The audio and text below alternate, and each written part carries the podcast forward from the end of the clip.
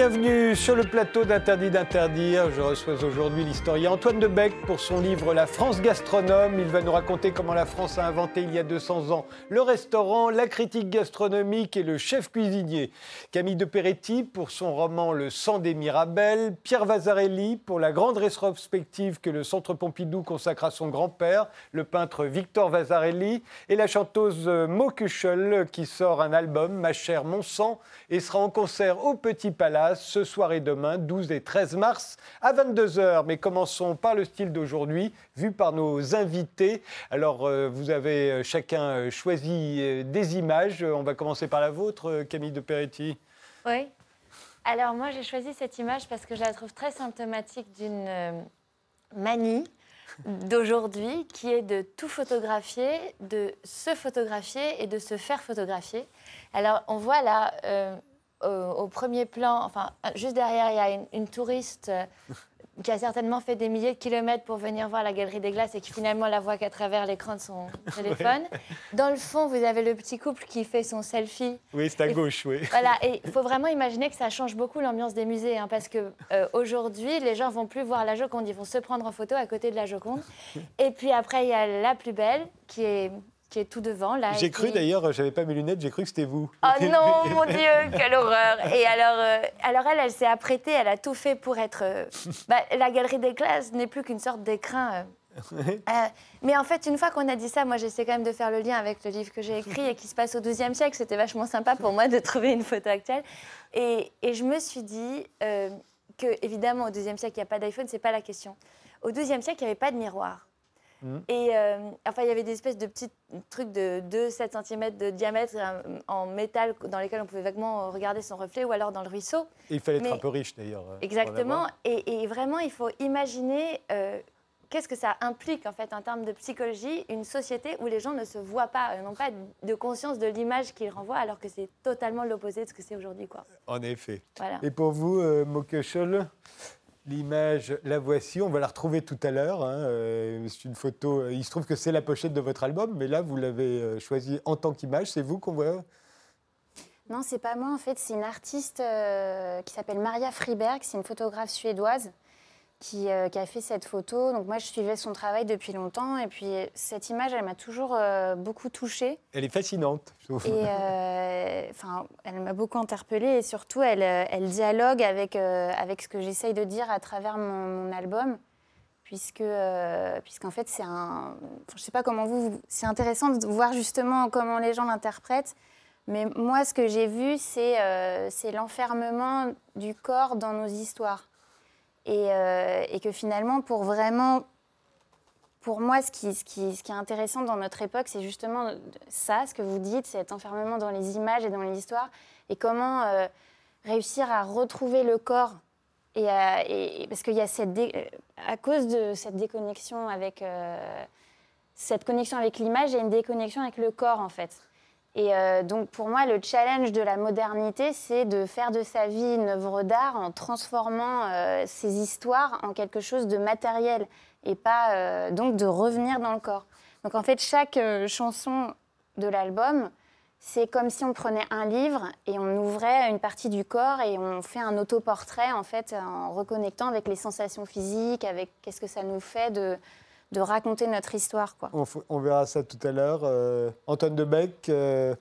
Alors moi, j'ai pris Chabrol, euh, donc c'est un film de Chabrol des, du début des années 70 avec Jean-Yann. Euh, Chabrol, c'est un peu un, antidote à bah, tout ce qu'on vient de dire sur les, les, travers d'aujourd'hui. Alors, il est mort il y a presque 10 ans maintenant, mais en même temps, ces films, comme celui-là qui a bientôt 40 ans, gardent une il y a quelque chose chez Chabrol à la fois de très bonhomme euh, qui sait profiter du temps, euh, de son temps, euh, voilà, qui, aime manger par exemple, pour oui, prendre l'exemple. quand on décrit voilà. Chabrol, c'était toujours. Et, et, en même temps, il y a une sorte de, sarcasme. de quelqu'un de très rusé, malin, qui, pointe exactement voilà, la bonne conscience, le bon goût, et qui va le, qui va le, le casser de façon extrêmement euh, intelligente et fine. Et donc, dans ce film, il y a cette scène euh, absolument étonnante de repas. Donc on Oui, est dans un, toujours dans un repas qui, qui est mené par euh, alors Jean-Yann qui joue un odieux personnage euh, un peu arriviste, m'as-tu vu, comme ça, qui est un, qui est un garagiste et, et qui euh, voilà, va mettre en, quelques minutes, euh, va, faire imploser les valeurs du, bon goût bourgeois, de la bonne nourriture, et, tout en, tout en se référant quand même à la, tradition, au fait que toute cette euh, famille, tous ces, tous, ces, tous ces gens qui se réunissent dans une petite ville de province pour, euh, voilà, pour goûter la culture, pour, pour, pour bien manger, en fait, sont des imposteurs. Et donc, je pense que Chabrol a quelque chose de, à la fois de très violent et de très juste, en fait, sur euh, tous nos travers euh, encore aujourd'hui. Et vous, Pierre Vazarelli, c'est une photo. euh, ben, c'est un selfie. hein. Oui. selfie de vous avec vos enfants. Alors, et Marcel Oui, alors j'ai. Marcel, peu- c'est le chien. C'est le chien, c'est le cocker. Oui, j'ai un peu de scrupule, après ce qui vient d'être dit sur les selfies, euh, de, commenter cette photo. Mais en fait, c'est c'est simplement pour, pour signifier un, un- un moment euh, euh, bah, sympa, enfin, un moment de, de, de- partage euh, avec euh, bah, le départ de mon fils euh, au centre pour Nagoya, pour, pour son année, sa dernière année universitaire. euh, Et donc, euh, bah, voilà, pour lui signifier ainsi qu'à son frère Théo ben, tout le plaisir que j'ai à être avec eux, toute la confiance que j'ai en eux. Euh, Et je suis sûr que ce genre de photo sera vu à la fin du 21e siècle comme des photos typiques de notre époque. Mais- le style de notre époque est là pour moi. sach- sachant que c'est une, une peut-être une des seules, vous pouvez me croire, hein, euh, que, je, que, je, que je prends de, de moi dans, dans- dans cette situation. Euh, non, le fait, c'est voilà, c'est se dire que bon, la, la vie est tellement, tellement compliquée aujourd'hui que, que voilà, il faut. euh, Est-ce qu'elle est plus compliquée aujourd'hui qu'elle l'était euh, naguère? Je, je- ne sais pas, mais, mais en, tout, en tout cas, le fait de, de- de- signifier par quelques instantanés ben, euh, voilà, un moment de, de- de- de plaisir, de réel plaisir, ben voilà, c'est c'est ce que j'ai voulu effectivement dire à travers ce, ce- ce cliché. Eh bien, commençons.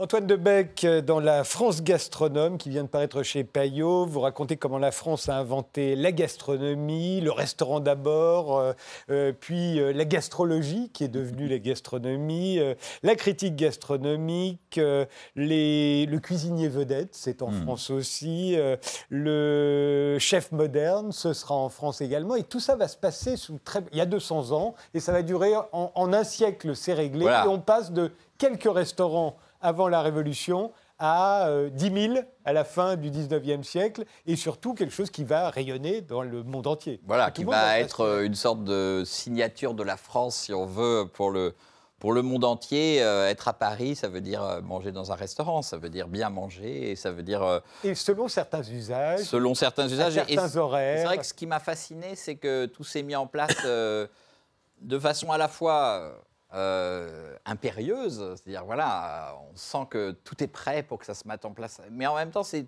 toujours comme ça euh, dans, l'histoire, c'est des petites histoires qui se croisent et qui font que ça prend à un moment et que ça devient quelque chose à la mode, euh, dans un lieu à la mode et dans, un, dans une partie de Paris à la mode et que tout d'un coup ça devient ce qui était jusqu'alors une possibilité et devient la véritable identité de Paris. Quoi. Et, donc, alors ça commence euh, avec euh, quelqu'un qui s'appelle Mathurin Rose euh, de Chantoiseau et qui en Absolument. 1765 ouvre le premier restaurant dans une ancienne boulangerie rue des Poulies. Près du Louvre, oui. Voilà. Alors en quoi est-ce que tout à coup ce premier restaurant, qui ensuite va se transporter rue Saint-Honoré, est différent des auberges, des tavernes qu'on l'on connaissait jusque-là? Il y en a une qui est décrite dans le roman de Camille de Peretti dont on parlera tout à l'heure. C'est au XIIe siècle, mais je pense que ce n'était pas très différent Non, euh, c'est vrai au que- XVIIIe. disons C'est quoi que- la différence? Alors, euh, si on veut bien manger au milieu du XVIIIe siècle, euh, on va à Londres. Ouais. À Londres, il y a des tavernes. Ouais. Et, euh, et les tavernes sont, sont- sont, on peut dire d'une certaine manière, les premiers restaurants. Si on veut, si on veut bien manger hors de chez soi, puisque C'est ça le, le restaurant. C'est-à-dire que la, la tradition française, évidemment, il y a des cuisiniers, des grands cuisiniers, des chefs euh, avant euh, la, la fin du XVIIIe siècle. Ils Là, travaillent chez en- les princes. Voilà, ils sont, euh, ils sont, ils, ils travaillent. Ce sont les cuisiniers des, des- des grands du royaume, hein, des, des- des principaux princes, et qui, euh, voilà, ont, ont- ont table ouverte et, et peuvent inviter leurs amis. Mais si on est un, un particulier, qu'on veut bien manger à Paris, comment, comment on fait au milieu du XVIIIe siècle? Alors, eh, on peut manger à Paris. hein. Il, y a, il y a ce qu'on appelle des auberges, il y a des tavernes, il y a des tables d'hôtes surtout. euh, mais la table d'hôte, c'est un, c'est un lieu euh, un peu particulier où on a une table collective dé- déjà. Dans les Et- tavernes, dans les auberges aussi, Aussi, voyage. bien sûr. Voilà. Il y a on- une seule table. une, une seule table et on, on ne choisit pas forcément ce qu'on mange, on mange ce qu'on vient vous servir. Et puis d'autre part, on- il y a des horaires fixes. hein. Ouais.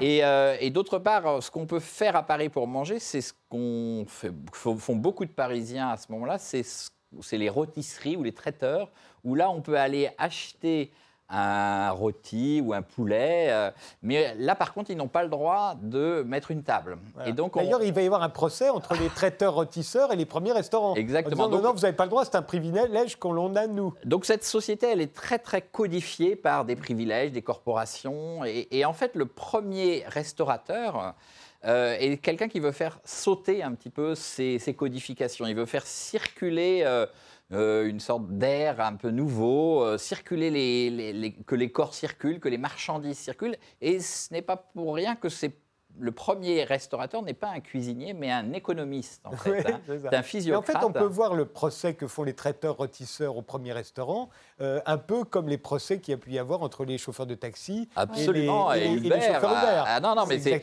il s'agit de défendre une corporation, de défendre un droit, puisque voilà, les, les, les, les rôtisseurs euh, se, se- se- se trouvent devant quelqu'un qui s'affranchit des règles et va ouvrir un lieu où il y a donc une table individuelle, Voilà. où on peut des plats choisir des plats variés. des plats variés. Alors au début, c'est trois plats, mais très vite, quand le restaurant va être à la mode, ça peut être plusieurs dizaines de plats, voire plusieurs centaines de plats. Et puis euh, les, les- les habitudes aussi, euh, notamment les horaires, vont. On peut venir dans une tranche horaire qui n'est. Voilà, on n'a pas un horaire fixé. En, Ouais. en gros, il va y avoir trois moments où on va au restaurant. Bah, comme aujourd'hui, en fait. Oui, mais ça se met en place à ce moment-là. Ouais. C'est-à-dire, euh, c'est ce qu'on appelle le déjeuner à la fourchette, à vers midi, où on mange froid en général, le dîner, puis ensuite le souper après le Et spectacle. le dîner, d'ailleurs, le- les horaires vont varier. Au départ, on dîne vers 6 heures. Voilà, et on dîne vers recule. 6 heures, et puis ça se met peu Ouais. à peu en place à la fin du 18e, début du 19e, vers, euh, vers 7 heures, 7 heures et demie. Et puis le souper ensuite, euh, ce qui, qui- Après le spectacle. Après le spectacle, vers 10 heures. Alors, et donc avec- le, le premier restaurateur, euh, c'est c'est ça, c'est-à-dire que c'est cette idée de, de donner, d'individualiser la table, hein, ce qui est très important. Et ça, les, les premiers témoins, les Diderot par exemple, ou Rétif de la Bretonne, qui sont des écrivains qui vont dans ce premier restaurant et qui en parlent et qui goûtent ce plaisir de pouvoir manger tout seul. hein. C'est ce, ce- ce- ce plaisir de manger tout seul, tout en faisant la conversation avec d'autres convives qui mangent à d'autres tables ou avec celle qui vous reçoit, en général une femme, qui tient la caisse et qui vous apporte le menu et qui ensuite vous fait régler l'addition. Alors, euh, il y y, a vraiment un plaisir de ce côté-là. Et c'est vrai que les rôtisseurs vont faire un procès. Alors, ils vont prendre un prétexte qui nous paraît un peu futile, c'est une sauce, hein, la sauce poulette. Savoir si dans ce restaurant où on sert de la sauce poulette, est-ce que c'est un nappage ou est-ce que c'est euh, un ragoût? Si c'est un ragoût, ils n'ont pas le droit de le faire, puisque ça, c'est que les rôtisseurs qui peuvent faire un ragoût. Par contre, si c'est un nappage, euh, ça se discute. Et le Parlement de Paris, donc le- la plus haute instance juridique, en 1766, va, va- va rendre un, un jugement, un arrêté en disant que c'est un nappage, donc ils ont le droit de le faire. Et, et à ce moment-là, ça lance, euh, Ça le lance la restauration. Alors, ce qui lance la restauration aussi, c'est la Révolution et l'immigration de, de nombre d'aristocrates qui laissent en plan leurs cuisiniers, Absolument. qui Donc, vont il y a- il y a tous quelque- ouvrir des, Il des y a quelque chose de social aussi. Oui. C'est-à-dire que le restaurant, c'est véritablement le passage d'une manière aristocratique qui est gardée par les restaurateurs, par les cuisiniers, qui viennent tous de, des grandes familles aristocratiques, et qui se mettent à leur compte, puisque leur, effectivement, le prince s'en va en immigration, ils ouvrent leur, leur restaurant et ils inventent quelque chose qui vient de l'aristocratie, mais qui va se transférer et devenir presque une identité de la bourgeoisie nouvelle qui, Et, qui et arrive au, pou- au beaucoup vont pouvoir. s'installer au Palais Royal où il y a les théâtres, les maisons de jeux, ça appartient à, à la famille d'Orléans. C'est vraiment le centre de Paris à Oui. l'époque. Beaucoup de restaurants s'installent là. Et, et parmi eux, il y a, il y a Beauvilliers. Alors Beauvilliers, c'est un On petit va le voir parce qu'on n'a pas de portrait du Non, premier Rose de Chantoiseau, euh, malheureusement, c'est quelqu'un qu'on a très vite oublié. C'est, et qui est mort dans la misère d'ailleurs. Oui, qui est mort dans la misère. En revanche, on, a on a Beauvilliers. Alors Beauvilliers, Très le- aristocratique, Beauvilliers. Et vous, Absolument. et vous dites c'est le premier restaurateur. Au fond, lui, lui il a l'idée de la- du, du restaurateur. Voilà, lui, alors euh, qu'est-ce qu'il a de restaurateur, Beauvilliers? C'est d'abord donc un, un grand chef et qui était le chef du comte de Provence, donc le frère du roi. Euh, Il, euh, il sert en- avec l'épée, l'épée de, donc il, il, euh, il, il s'improvise un peu noble. hein, il n'est pas noble, Beauvilliers. Oui, on voit mais- bien qu'il a. Mais voilà, il a une allure aristocratique. Il est dans un lieu, un hôtel particulier magnifique. hein, et donc, le- la première caractéristique du restaurant, c'est quand même le luxe aristocratique à la portée, non pas de toutes les bourses, hein, mais en tout cas des bourses bourgeoises. J'appelle ça le suffrage censitaire de l'estomac. voilà. Et euh, l'autre caractéristique de Beauvilliers, bon, outre euh, sa carte, hein, c'est une carte de plusieurs dizaines, voire plusieurs centaines de, qu'il a, de, de plats hein, qu'il a mis, euh, qu'il a mis d'ailleurs, en- qu'il a écrit. il, a- il a des- il a laissé une œuvre euh, de, de cuisinier et aussi une œuvre littéraire sur de, de recettes. La caractéristique de Beauvilliers, je dirais, moi je le, carac- je le, je le définis comme un ambianceur. hein. C'est, quelqu'un qui, qui, euh, qui, dans son restaurant, euh, à la fois il a une mémoire visuelle et une mémoire des noms, il reconnaît tout de suite ceux qui reviennent, et donc ça, il sait exactement où les placer, ceux qu'ils aiment, et donc il, voilà, il, a, il instaure tout de suite une complicité avec eux, et puis d'autre part, il sait très bien parler, pré- prépa- présenter ses, ses- ses- ses mets, ses recettes, et c'est quelqu'un qui passe de table en table comme ça pour euh, animer Alors, son restaurant. Un autre très important, c'est Grimaud de la Reynière, puisque lui, c'est le premier critique gastronomique. Voilà, Grimaud est Le un voilà. être euh, étrange. hein. Alors, on ne voit pas là ses, ses mains. Il n'avait pas de mains, en fait. Ils sont euh, tous Grimaud. contemporains, hein, oui, oui, pas, hein. absolument. Euh, Grimaud, c'est un aristocrate de la fin du XVIIIe siècle. Il- la- le, ce qu'apporte Grimaud, c'est effectivement la codification de la critique gastronomique. Et puis, c'est le, le jugement, le jugement sur les plats. Il, il instaure ce qu'il appelle le jury euh, dégustateur. Et le jury dégustateur, ça se tient chez lui ou alors au Rocher de Cancale, qui est un des grands restaurants de l'époque, et euh, un groupe de, voilà, de, de critiques gastronomiques. euh, On leur apporte les, les- les plats des principaux restaurants et ils jugent. Et tout ça est codifié, écrit et euh, publié dans l'almanach gourmand à partir de 1802, 1804. Et, et c'est, on peut dire, voilà, une sorte de guide Michelin, hein, si on veut. C'est, Oui, c'est le premier guide, hein, Voilà, absolument. guide. Et c'est la, critique gastronomique. Celui qu'on va voir, c'est le premier cuisinier star. Voilà. C'est Antonin Carême. Il Ant- avait été le, le cuisinier du prince de Talleyrand. Absolument. Alors, euh, En grande réputation, la, la- la- la plus gros, quasiment la plus grande maison de Paris. Oui, oui, oui. Et, Et, puis, il ouvre et son puis- restaurant. Et puis une réputation internationale, parce que Talleyrand était le ministre des Affaires étrangères de, de- aussi bien Napoléon, de, Napoléon, puis de, la Restauration, de Louis XVIII.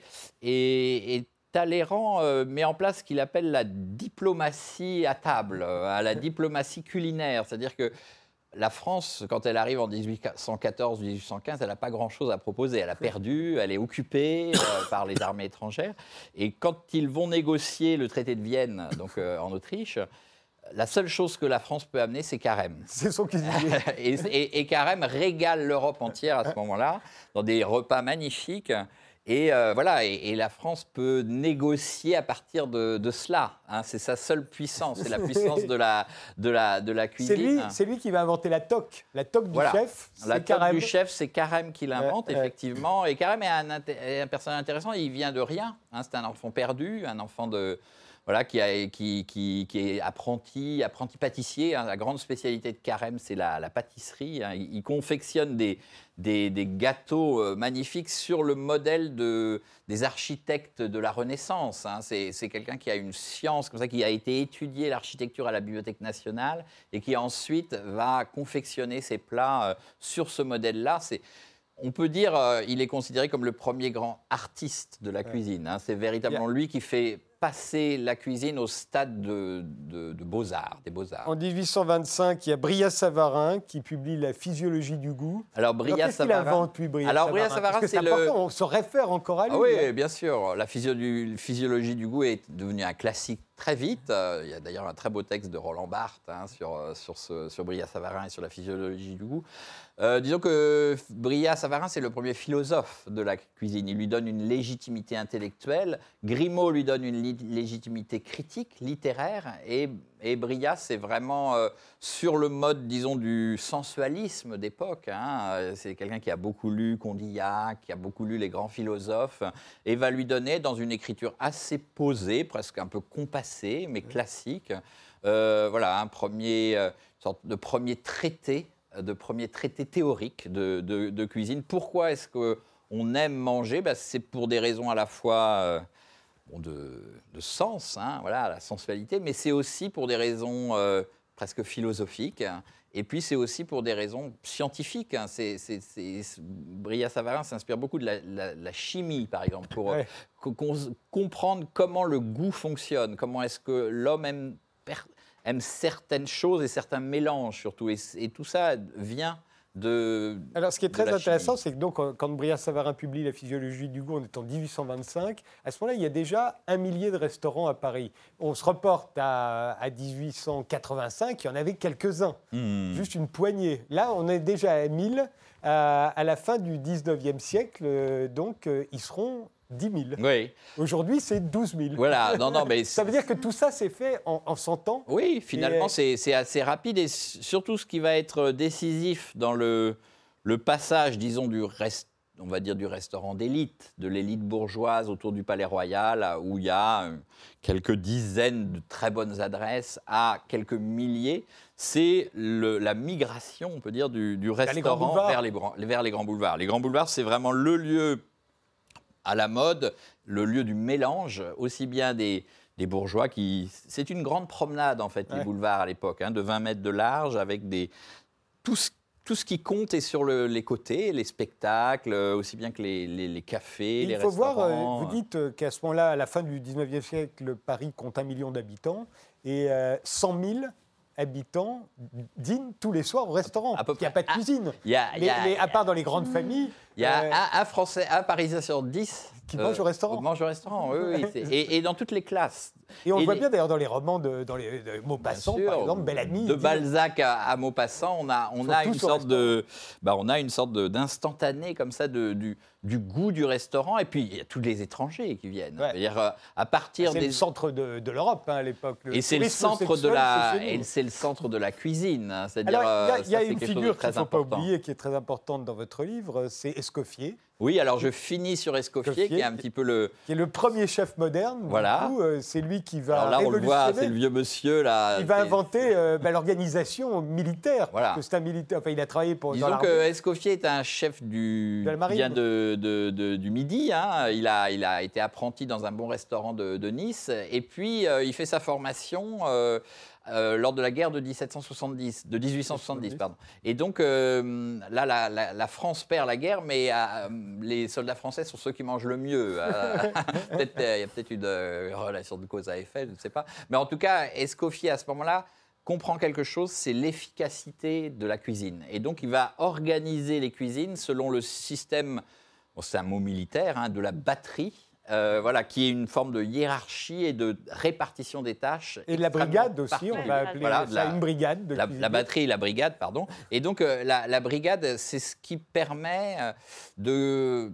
En gros, on, on estime qu'on divise par trois euh, le temps de préparation d'un Avec à chaque fois un chef de brigade. Chef de brigade, et puis une hiérarchie extrêmement précise de, de de- de Moi, j'avais une question sur le temps, justement, parce qu'avec les méthodes de cuisson euh, qui ne devaient pas enfin, être aussi rapides, enfin, sans parler de micro-ondes, mais quand même, euh, c'était quoi le temps d'attente dans un restaurant euh, à, à période Révolution française? Alors, c'est une très bonne question parce que ça va déterminer la manière dont on va manger. hein. C'est-à-dire que c'est une, une des choses qui accompagne la, la création du restaurant.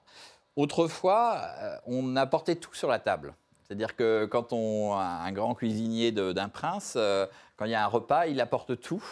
Et puis, euh, voilà, et puis on choisit. Euh, avec le restaurant, on passe, donc ça c'est ce qu'on appelle le service à la française. Avec le restaurant, on passe au service à la russe, où on va apporter au fur et à mesure des plats. euh, chaque plat individuel. Comme on Et le fait donc, aujourd'hui chez Voilà, nous. comme on Ouais. le fait. Et donc, euh, le, le- voilà, le- ça, ça permet aussi d'apporter les plats une fois qu'ils sont chauds euh, et de les garder chauds, évidemment, pour les, les déguster. Donc, le temps souvent, on, on commande, en fait, on s'est aperçu dans, dans les archives, on voit très bien ça, euh, euh, le repas est commandé quelques jours à l'avance. Ah, Euh, d'accord. donc, Ils ça, ne voilà, pouvaient pas s'en sortir autrement. Quoi. Voilà, exactement. Donc, euh, quand on va chez Beauvilliers, par exemple, Ok. Mhm. on- on- on- c'est tout un cérémonial. hein. Voilà, on est dans un hôtel particulier, on est dans une table avec plusieurs, parfois une- presque une centaine de plats possibles. Et donc, on, on- ça fait partie du plaisir et de la dégustation, on dirait presque à l'avance. Ouais. On choisit ses plats Ce parfois qui est déjà plus le cas à la fin du 19e. Voilà, à la voilà. fin du 19e, Parce on, le- on est- on s'est organisé. Voilà, je suis on obligé de vous interrompre. Ouais, ouais. Il y a, une, il y a une, une pause qui est prévue. La France gastronome, le livre d'Antoine Debec est paru chez Payot. On se retrouve juste après.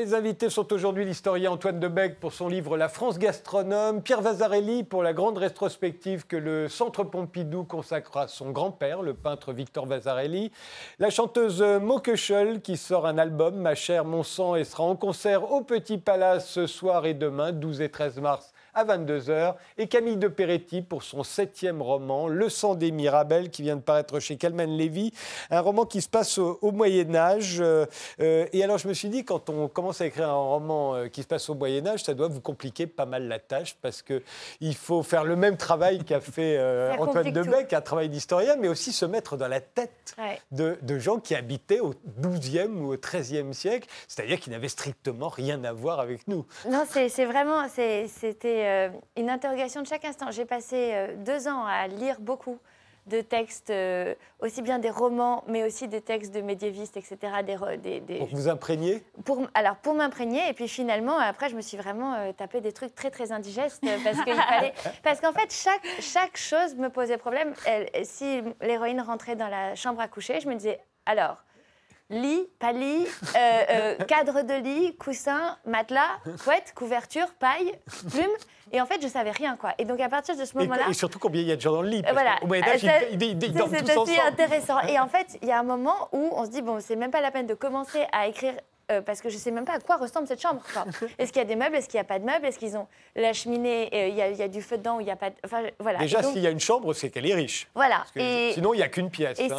et- et donc, c'est pour ça que je n'ai pas pu commencer avant d'avoir déjà fait toutes ces recherches. Et la- le premier chapitre se passe dans la cuisine du château, justement. Et j'ai passé un temps infini, mais rien qu'avec les, les, les- les ustensiles, savoir. Et pourtant, ils sont même pas dans le livre. C'est-à-dire que j'avais juste besoin, moi, de savoir quels étaient les ustensiles possibles pour après Et décrire alors moi, et après, être quand je libre. le- Mm. moi, en tant que lecteur, quand je le lis, vous avez fait un gros effort. Quand il parle, il parle en vieux français. Alors, il y a Hein, eu des, mais- des luttes avec l'éditeur, pas possible à, cause de ça, parce que c'était très compliqué. Le- il y a un côté un peu visiteur, quoi. C'est-à-dire que c'est quand on le film avec, tout. avec a- Clavier. euh, et puis on est tenté, surtout, surtout pour des scènes un petit peu marrantes, de- de- d'y aller. Et, et alors, il y avait des problèmes de notes de bas de page et tout, et on a décidé de garder les dialogues. Mais en fait, le livre entier a été écrit comme ça au début. Ah oui. Donc, on a, on a, on a un petit peu élagué, mais... euh, Mais ça reste parce que quand même, vous parlez, il y a des concepts, par exemple, qui arrivent. Vous parlez de la cuisine et vous dites c'est une cuisine moderne. Et je me suis dit, est-ce qu'au Moyen Âge, on aurait parlé d'une cuisine moderne? Alors, il y, y a une notion de modernité, absolument. Et là, euh, euh, entre autres, cette cuisine, pourquoi est-ce qu'elle est moderne? C'est parce que d'abord, elle est en pierre, donc c'est pas mal. Normalement, même dans les châteaux,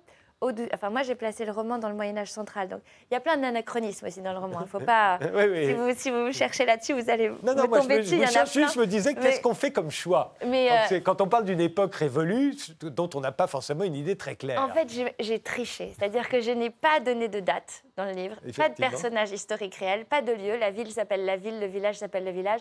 Mais on peut quand même imaginer que c'est en France au XIIe siècle que ça se passe. Ouais. Et après, il y a eu un moment où, où j'étais quand même assez. Enfin, j'étais plus sûre de moi et je me suis dit, allez, on y va.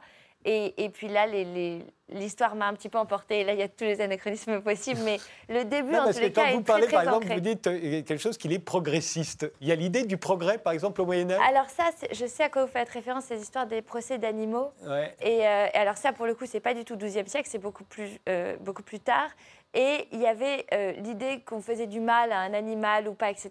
Et c'est dans Michel Pastoureau que... euh, grand il- historien de la couleur et des, et des animaux, Qui qui, m'a a écrit des livres aidé. sur les procès qu'on faisait aux Voilà. animaux à l'époque. Exactement, et qui lui dit qu'il n'y a aucune considération sur euh, le fait qu'on on fasse souffrir un animal ou pas au Moyen Âge. Mais le pas mot qui- progressiste, est-ce que pour vous, Alors, il a un sens au Moyen-Âge Lui, il l'emploie et c'est pour ça que je me suis permis de l'employer. Mais, euh, mais surtout, ce que vous disiez sur la psychologie des personnages, ça, c'est le truc le plus Alors, intéressant. pour moi, c'est parce que je me suis dit, c'est une époque où Dieu est partout.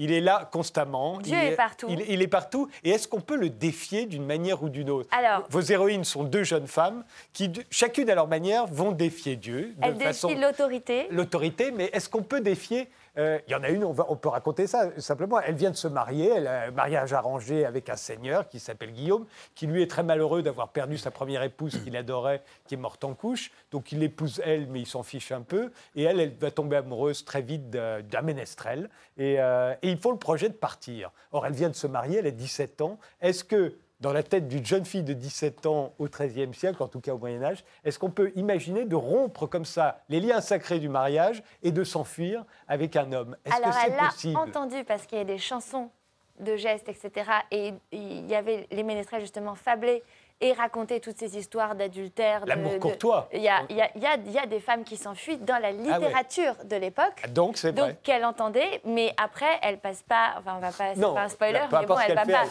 Elle va pas le faire parce que de toute façon c'est impossible pour le coup dans la réalité.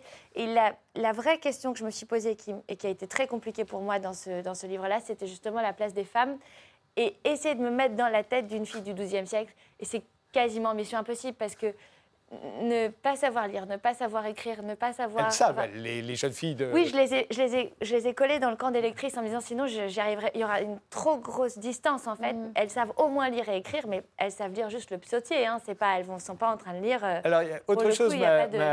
m'a étonné, euh, la nudité. Euh, Guillaume, ce, jeune seigneur, se rappelle du soir de ses noces avec sa précédente femme qu'il adorait. Il dit qu'il avait hâte de la voir nue. Ils avaient hâte tous les deux de se voir nus. On voit qu'il y a des scènes où, euh, euh, l'ami de Guillaume tombe amoureux de sa femme et donc commence à l'imaginer nue. Et je me dis, c'est très bizarre, j'ai toujours cru, et Antoine Debec, en tant qu'historien, doit le savoir, j'ai toujours pensé que, en fait, la plupart des gens, jusqu'à la guerre de 14, ne se voient jamais nus. Et, et même les maris et, et- et femmes euh, se retrouvent au lit et font l'amour sans se déshabiller. Alors- Et, euh, ils ont en chemise de nuit, ils ont toujours des choses sur eux. Moi, j'avais vu une exposition à la Tour Jean sans peur euh, qui s'appelait Dormir au Moyen Âge. Hyper intéressant, j'ai adoré, c'était formidable. Et alors, on, on montrait, il y avait beaucoup d'iconographie où on voyait dans les, dans les livres des dessins, surtout c'est souvent des livres de médecine d'ailleurs, où on voit les, les gens qui dorment nus, puisqu'ils sont, euh, leurs torses sont nus et leurs bras qui dépassent Ouais. les couvertures sont nus. En revanche, ils ont un bonnet. Ça, c'est très important de dormir avec un bonnet parce que c'est là, c'est par la tête qu'on attrape les maladies. Euh, donc, ils dormaient nus et c'était très important. J'ai- cru comprendre, moi, pour le, justement tous les fluides et tout ça, d'aérer la nuit. euh, ce qu'on, ça devait sentir extrêmement bon, tous ces gens nus qui dormaient ensemble et qui ne se lavaient pièce. pas hein. Tous dans la même pièce. Et alors après, est-ce qu'ils se voyaient Puisque c'est ça la Ouais. question que vous posez. Ben, Il n'y a pas d'électricité, il n'y a pas de lumière il n'y a pas de chandelle la nuit. hein. Donc, euh, donc ils ne se voyaient peut-être pas en fait. Ils Ouais. se sentaient nus, peut-être ils se touchaient, à moins de faire euh, l'amour en pleine journée. Mais ça, je ne sais pas si c'est tout à fait moyenâgeux. donc je ne suis pas convaincue. Et alors j'ai appris en vous lisant que les bordels à l'époque étaient tenus par des religieuses. Oui, alors une partie, les bordels publics, étaient Ouais. tenus par les abbesses euh, qui étaient très sévères et qui... euh, Interdisant aux hommes mariés de venir. Alors, interdisé aux hommes mariés, donc c'était pour les célibataires. Et puis, c'était tout ça, le calendrier était extrêmement religieux. Donc, en période de carême, de machin, etc., le bordel était fermé. Donc, il y avait pas mal de jours de congé euh, pour, les, pour les putrelles en question. Et, euh, On les appelait les putrelles. hein. alors, il y a toutes sortes de noms. Alors là, là le, le- le vocabulaire est vaste. Et il faut savoir que ces filles euh, pouvaient très bien se marier, trouver, trouver mari euh, euh, alors qu'elles étaient prostituées. Et c'était validé par l'abbesse qui était ravie de les remettre. Donc, elles pouvaient retourner dans le droit chemin. Donc c'était pas, elles n'étaient pas si réprouvées que ça. Dernière question. euh, tous vos personnages euh, ont des noms d'animaux. Guillaume Oui. le Seigneur euh, s'appelle Ours, son beau-père s'appelle Lion, son meilleur ami euh, Tancred s'appelle Dragon.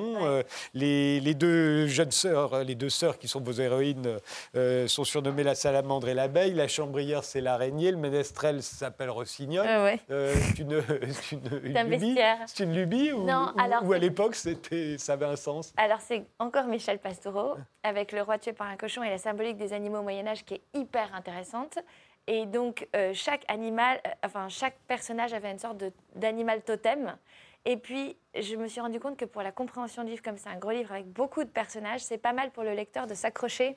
Et euh, voilà, donc c'est un truc d'écrivain, mais c'est vrai que comme ça, il arrive à mieux. euh, Le sang des Mirabelles, c'est le nouveau roman de Camille de Peretti euh, qui vient de paraître chez Kelmen Lévy. Et vous l'avez compris, ça se passe au Moyen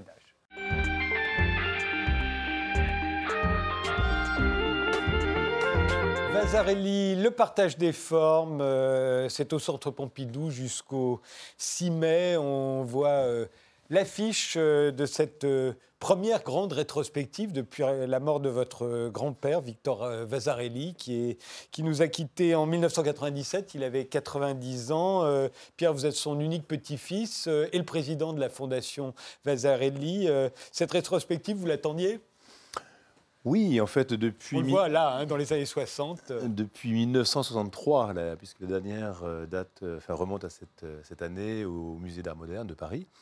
Euh, et c'est vrai que depuis cinq ans, les deux commissaires d'exposition, Arnaud Pierre et, et Michel Gauthier, eh bien, ont fait un gros travail de recensement donc, d'œuvres majeures dans des collections publiques et privées, afin effectivement de rendre hommage non seulement au volet de l'œuvre peinte, mais également de montrer toutes les facettes de son travail. Alors, il faut dire que c'est- c'est- il- il fait un travail in- incroyable. Il est totalement. Les années 60-70, on a l'impression que c'est les années Vasarely. Tout le monde est dans du Vasarely sans le savoir. On va s'en rendre compte là. Il est, il est le père de ce qu'on a appelé l'op art, l'art optique. Euh, On va voir des, des- des toiles de Vasarely. On va comprendre euh, très très bien ce que c'est que l'op art à ce moment-là. C'est pas tout à fait euh, l'abstraction géométrique euh, dont il vient. C'est pas non plus. euh, L'art cinétique, d'autres en feront. L'op art, c'est un peu un art du trompe-l'œil, hein, au fond. C'est ce qu'on voit là. C'est ce que l'on voit là, effectivement, mais c'est également une. euh, Il faut retrouver euh, bon, les, les germes de son travail dans, l'école du Bauhaus, euh, qu'il va fréquenter en fait à Budapest entre 1928 et 1930, où son maître Chandor Bortnik, qui a suivi les cours du Bauhaus de Dessau en Allemagne, eh bien, va, lui inculquer, comme aux autres étudiants de, cette école, eh bien, toute une philosophie de, de- l'art, une conception toute particulière à l'époque, où il n'y a absolument aucune barrière entre les architectes, les urbanistes, les coloristes, les médecins, qui doivent tous œuvrer dans une, un seul et même sens, une seule et même direction. Donc Vasali va, va- va être empreint de toute cette, euh, cette éducation pour qu'effectivement, à partir des années 50, euh, 50-55, dès le moment où il commencera à travailler sur ces périodes noires et blancs, eh bien, On il- va en voir, il y en a, il y en a certaines qui sont. À tel point, on, on- on s'en souvient comme c'était hier. Enfin, J'imagine qu'Antoine Demec s'en souvient aussi, hein, c'est notre génération. on a l'impression de revivre notre enfance. Pour vous aussi, c'est la même chose. Oui, ou à l'époque j'étais un petit peu gêné d'ailleurs, euh, notamment dans les cours de mathématiques ou de géométrie, bah, de retrouver des œuvres de mon grand-père dans, dans les bouquins que l'on étudiait au Partout dans quotidien. les manuels scolaires. Ouais, ouais, ouais, ouais. Mais, mais c'est dingue à quel point il est synonyme des années 60. Quand on voit ça, on se dit c'est les années 60. Alors, c'est- les années 60, c'est également les 30 Glorieuses, hein, Ouais. donc de 45 à 70, enfin que 50 à 75. Et là, ça se répand. Dans les années 60, ça, tout le se- monde comprend. ça se répand, et, et- et notamment dans, dans- dans- dans- dans les grandes, dans les grands pays d'Europe euh, occidentale, effectivement, ce travail euh, représente, enfin, correspond à la modernité. C'est l'époque Ouais. où nos grands-mères balancent euh, bah, leurs meubles bretons, leurs commodes bretonnes ou normandes, au profit de ce qui va devenir ensuite Ikea. Mais c'est vrai que cette modernité est, est- est- est représentée dans la mode, dans la musique, dans l'architecture, dans le design. Euh, tout, tout- tout- tout y passe. hein. Et effectivement, pendant ces 20 ans, 25 ans, où il sera en haut de l'affiche, Et, et alors, on, comprend bien euh, dans cette exposition qu'il a, il a voulu inventer un langage commun. Et d'ailleurs, ça rappelle un peu Mondrian, Oui. qui lui aussi voulait, voulait faire une, une peinture, inventer euh, comme ça un langage qui serait compréhensible par les générations futures. Et c'est vrai que quand on voit des Mondrian aujourd'hui, on trouve ça toujours aussi beau, comme ça devait l'être. euh, à l'époque, ça devait être futuriste. Aujourd'hui, ça nous paraît toujours de toute éternité. Et lui, il y a la même chose. Il y a un langage commun. euh, c'est un alphabet plastique qu'il qu'il à base de, de carrés, de ronds, on va les voir apparaître et, et il va les utiliser comme ça indéfiniment. Alors oui, mais effectivement, ce, langage plastique, il va également le systématiser à travers ce qu'il va appeler le folklore planétaire. Pour lui, chaque, chaque région du monde, chaque continent devra s'emparer effectivement d'une problématique qui fera que l'artiste doit intégrer euh, eh bien, euh, aux côtés des architectes et des urbanistes, eh bien, la beauté plastique environnante. Faire en sorte qu'effectivement l'artiste ait une, est une vocation, non pas seulement exposée dans un musée, dans une galerie, mais aussi euh, se mettre au service de la société. C'est la raison pour laquelle il va beaucoup travailler, beaucoup œuvrer auprès de, compagnies euh, publicitaire. Il va être en 1930, entre 30 et 39, il va travailler avec Abbas, Dredger de Vambez, des grandes sociétés qui effectivement œuvrent dans cette direction. Et c'est ainsi qu'il va pouvoir effectivement mettre en place cet alphabet plastique, cette géométrisation des formes, des couleurs, qui ensuite sera facilement transposable vers l'architecture, vers l'architecture. Il, il, est un des premiers aussi à penser l'œuvre en tant que multiple des œuvres qu'on peut multiplier à l'infini. Et, à l'époque, on va avoir des, ça va être multiplié à l'infini, Vasarely. Hein. Il y aura des posters de Vasarely partout, euh, mais aussi dans ses œuvres mêmes, elles sont multipliables. Alors c'est, ce qui sera un petit peu l'ambiguïté de, son discours. D'un côté, il, il se, présente comme effectivement artiste euh, à destination donc des collectionneurs, euh, des marchands, des galeristes, et de l'autre, il va vouloir effectivement avoir une liaison directe avec son, son marché, avec ses collectionneurs.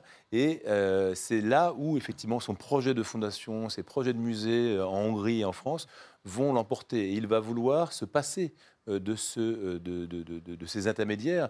Et c'est ainsi qu'il va, avec Denise René, mettre en place. Denise René, c'était la Galerie de France à l'époque, c'est elle qui a lancé l'art cinétique. Hein. Avec Vasarely, effectivement, ils vont créer ensemble cette, galerie et, faire en sorte que, que, cet art puisse être proposé à toutes les couches de la population. Ce sera un art social, un, mmh. art euh, qui doit descendre dans la rue et faire en sorte qu'effectivement les populations, Bazarier est communiste, mmh. très important là encore, hein, cette référence au Bao, cette, cette, référence donc aux politiques, qui va le faire effectivement travailler pour encore les masses populaires et faire en sorte que les, gens qui sont privés d'exclusivité de, euh, euh, culturelle et artistique puissent effectivement dans, leur environnement quotidien avoir du beau autour d'eux. Et, il va irriguer comme ça à peu près toutes les toutes les, parties de la société. On va voir qu'il travaille pour l'industrie. Le, célèbre logo euh, Renault c'est Vasarely.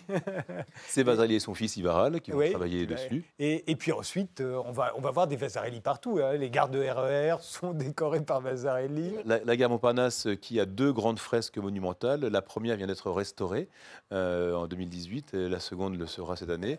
Mais c'est vrai que c'était un, souci pour lui de faire partager au plus grand nombre effectivement son travail. Mais, mais, c'est pas un problème justement pour que son art lui échappe à un moment. C'est-à-dire qu'il est tellement partout que. On ne sait plus que c'est du Vasarely. C'est du, Vasarely. non, non, non, justement, pour, pour, lui, pour lui, il fallait absolument que, que, les artistes s'emparent justement de, de, hmm. ce, de, ce, de, ce, principe et, et fassent en sorte que, que les gens qui n'ont pas la possibilité, encore une fois, de rentrer, de pousser les portes d'une galerie ou d'un centre d'art, d'un musée. Euh, Mais vous qui étiez son petit-fils, euh, euh, à l'époque, d'abord il était comment avec vous? Et, et, et, ça devait être bizarre parce que ça, on le voyait partout. On le voyait partout, ces, ces trompe-l'œil-là c'est vraiment, on a l'impression qu'on est dans le. C'est Twiggy, euh, la mannequin vedette à, Londres.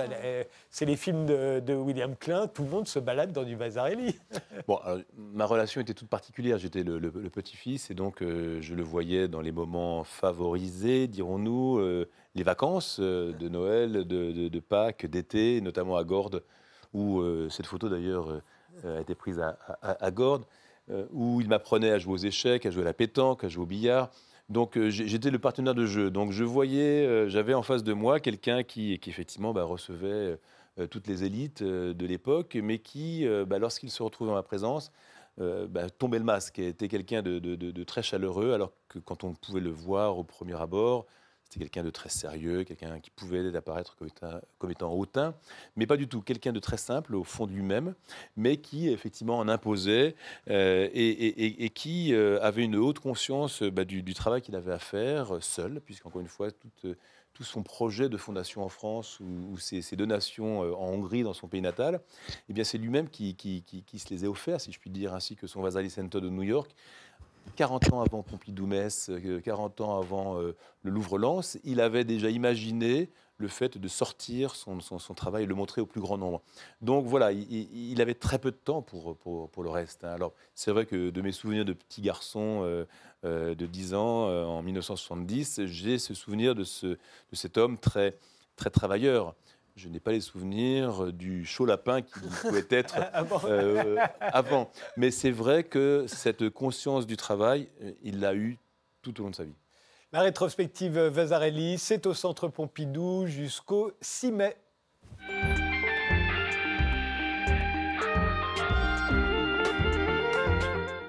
Cuchel, euh, vous venez de sortir euh, un premier album euh, intitulé Ma chère, mon sang, et vous serez en concert au Petit Palace à Paris ce soir et demain, les 12 et 13 mars, à 22h. Mokushel, c'est le nom du projet qui est devenu votre nom votre identité. ça veut dire ma chère, mon sang en gaélique. Mais c'est aussi le nom de, que porte Hilary Swank dans euh, Million, One Million Dollar Baby, le film de, le film de Clint Eastwood. Elle joue une mm. boxeuse, c'est son nom de boxeuse. Voilà. C'est là que vous l'avez trouvé, que vous avez eu envie de le lui emprunter? Oui, en fait, ça, à la fin du film, et elle, elle ne sait jamais ce que ça veut dire, en fait. Et, euh, et à la fin, il lui dit, euh, il lui dit bah, c'est ma, ma, chère, mon sang, quoi. C'est la façon de lui dire je t'aime, en gros. Donc ça m'a vraiment, c'est une scène qui m'a beaucoup touchée. Et puis c'est mes initiales, euh, c'est les initiales de mon vrai nom aussi. Votre vrai nom, on peut le dire, euh, puisque vous êtes assez connu comme artiste aussi sous votre vrai nom. Euh, ah bon?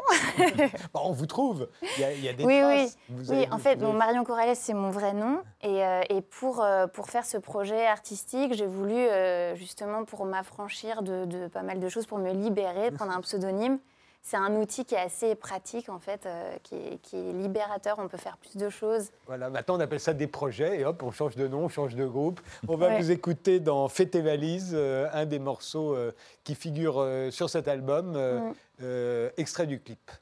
Ce regard, Lily Small, elle n'est pas sûre de son rôle. Le miroir lui dit des choses un peu compliquées. Elle se sent mal et small quand elle dort, elle se contrôle. Elle se trouve un peu trop grosse, un peu engoncée dans sa robe. Ils te laisseront pas tranquille jusqu'à ce que tu pleures, fais tes valises,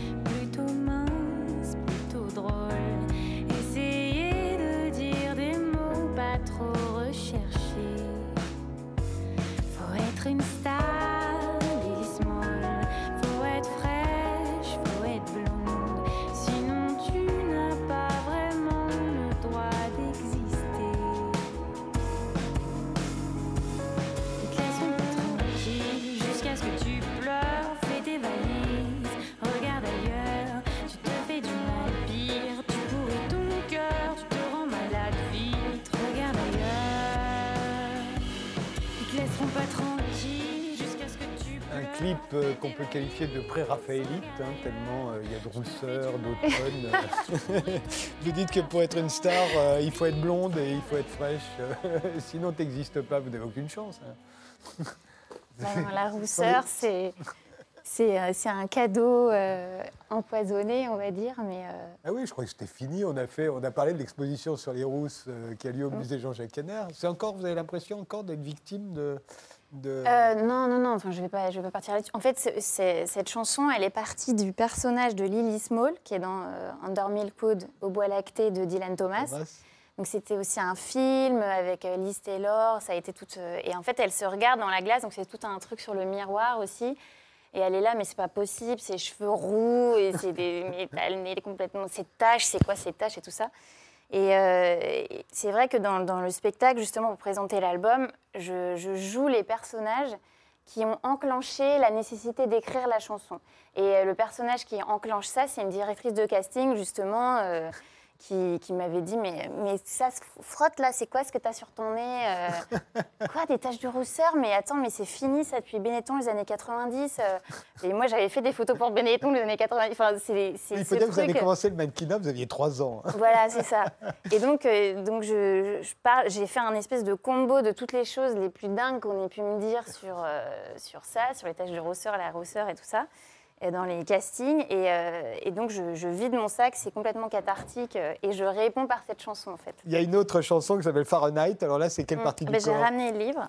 Voilà. Donc le c'est les mains et, et les bras. Donc c'est, euh, enfin, j'avais ramené le livre aussi par rapport à l'histoire de la modernité, de dire que la modernité aujourd'hui c'est le livre en fait, parce que ce, ce- le fait de d'essayer, enfin en tout cas comme un challenge, de, de- de revenir à la lecture pour euh, parce que comme on a un tel accès à tout un- toutes les informations qu'on veut, une telle interconnexion avec tout le monde, que c'est de plus en plus dur de savoir ce que, le sens que nous, on, on veut euh, par rapport à notre histoire, à notre vie, le fait de, de se comprendre soi-même, c'est de plus en plus difficile. Et en lisant, on peut travailler à ça, à interpréter soi-même les informations. Quoi. On regarde un extrait Donc, euh, du, du clip de Fahrenheit.